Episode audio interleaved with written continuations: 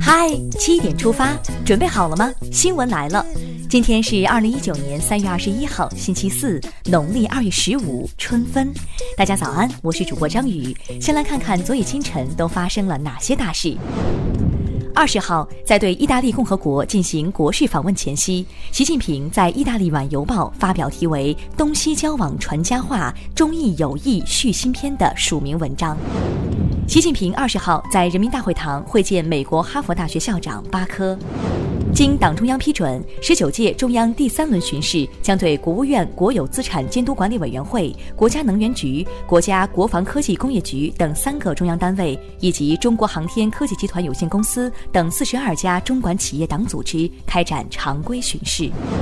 针对美方近期炮制中国和俄罗斯的外空威胁论，称中国在外空方面搞军备竞赛一事，外交部发言人耿爽二十号在例行记者会上表示，美方将外空视为战场，成立外空司令部，组建外空部队，是谁在搞外空军备竞赛？不言而喻。好消息来了，快告诉爸妈！人社部、财政部二十号下发通知，明确从今年一月一号起调整企业和机关事业单位退休人员基本养老金水平，总体调整水平为二零一八年退休人员月人均基本养老金的百分之五左右，预计将有一点一八亿名退休人员受益。十五连涨，掌声响起来！最高检日前印发关于进一步做好二零一九年农资打假工作的意见。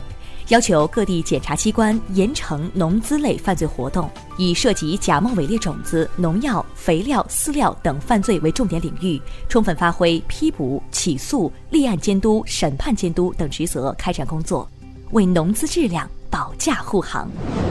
近日，中组部等九部门联合印发通知，明确二零一九年全国招募二点七万人到基层从事支教、支农、支医和扶贫等服务。新增招募名额主要用于贫困地区、革命老区、民族地区和边疆地区，对三区三州深度贫困地区实施招募计划单列，到人民最需要的地方去。接下来关注一条总台独家内容：中国与意大利是最早通过丝绸之路相互接触的中西方国家。两千多年前，伟大的丝绸之路将中意这两个东西方文明古国紧密联系在一起。如今，因为“一带一路”倡议，中意丝绸之路的缘分再次焕发出新生机。今年是中意建立全面战略伙伴关系十五周年，明年两国将迎来建交五十周年。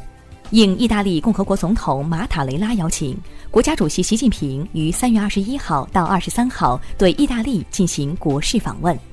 中央广播电视总台央视新闻推出微视频，从西安到罗马。跨越数千年的中意友谊，一起来看看吧。感兴趣的朋友可以在今天的“嗨七点出发”中点击观看哦。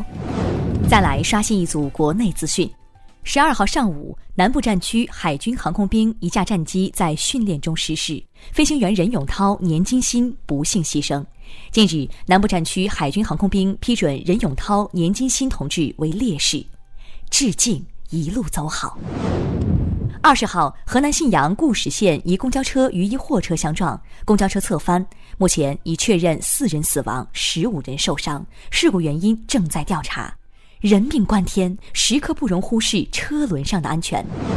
交通安全不容忽视，食品安全也一刻不能放松。近日，甘肃校园及其周边两百米内禁止销售辣条一事引起社会关注。十九号，甘肃省市场监管局相关负责人回应称，确定两百米的禁售范围有相关依据。此次公告旨在提醒学生和家长提高食品安全意识和自我保护能力。辣条千万条，安全第一条。下面这件事儿让人哭笑不得。近日，云南镇雄县公安局发文悬赏通缉百名在逃犯罪嫌疑人，其中数名嫌疑犯照片看上去十分年幼，引发关注。二十号凌晨，镇雄县公安局发表致歉信，表示因无法找到部分犯罪嫌疑人外逃时及近期照片，便使用了其小时候的照片，对自身工作的不严谨向广大网友真诚致歉。网友表示，乍看还以为是儿童走失，需要向公众致歉的不止一个。针对日前有网友在微博上反映祭扫粟裕将军墓被收费事件，当地已责令军博园项目停业整顿，并开辟专用通道，以方便各界人士瞻仰。红色旅游岂能假公济私？今天是世界睡眠日。近日，中国睡眠研究会发布了《二零一九中国青少年儿童睡眠指数白皮书》。白皮书显示，近六成的青少年儿童睡眠不足八小时。把孩子的睡眠好好安排上。来看一条暖新闻：四川六年级学生徐斌阳从一年级就照顾身患肌无力的同学张泽，倒水、交作业、上厕所，徐斌阳成了张泽的拐杖。徐斌阳表示：“我们是同学，相互帮助一下没什么的。”少年，你真是好样的！听完身边事，再把目光转向国际。据美媒报道，当地时间十九号，一辆载有五十七人的旅游巴士在弗吉尼亚州一公路发生车祸，目前造成两人死亡，三十余人受伤。报道称，乘客中有多名华人。警方已指控肇事司机涉嫌两项过失杀人罪，车祸原因正在调查中。当地时间二十号，哈萨克斯坦新任总统宣誓就职仪式在首都阿斯塔纳举行。仪式上，原上议院议长托卡耶夫向人民宣誓代理行使总统职权。当日晚些时候，哈萨克斯坦议会通过宪法修正案，将首都阿斯塔纳更名为努尔苏丹。美国交通部近日宣布，交通部长赵小兰已要求交通部督察长对波音737-8客机的获批过程展开审计，希望早日还大众一个真相。世界卫生组织近日宣布，将在未来两年内与患者群体、民间团体、伦理学家、社会学家等相关利益攸关方广泛协商，制定一个强有力的人类基因编辑国际治理框架。接下来是今天的每日一席话：知标本者万举万当，不知标本者是谓妄行。二零一七年六月二十三号，习近平总书记主持召开深度贫困地区脱贫攻坚座谈会，并发表重要讲话。他在讲话中引用古语：“病有标本，知标本者万举万当，不知标本者是谓妄行。”指出，推进深度贫困地区脱贫攻坚，需要找准导致深度贫困的主要原因，采取有针对性的脱贫攻坚举措。知标本者万举万当。不知标本者，是为妄行。出自《黄帝内经·素问·标本病传论》。这句话大意是说，疾病有标与本之分，知道了二者之间的关系，就能够正确治疗，不犯错误。如果不了解疾病的标本关系，就是胡乱诊治、盲目行事。最后进入今天的每日话题：有钱花不出去，成都一景区商家拒收现金引争议。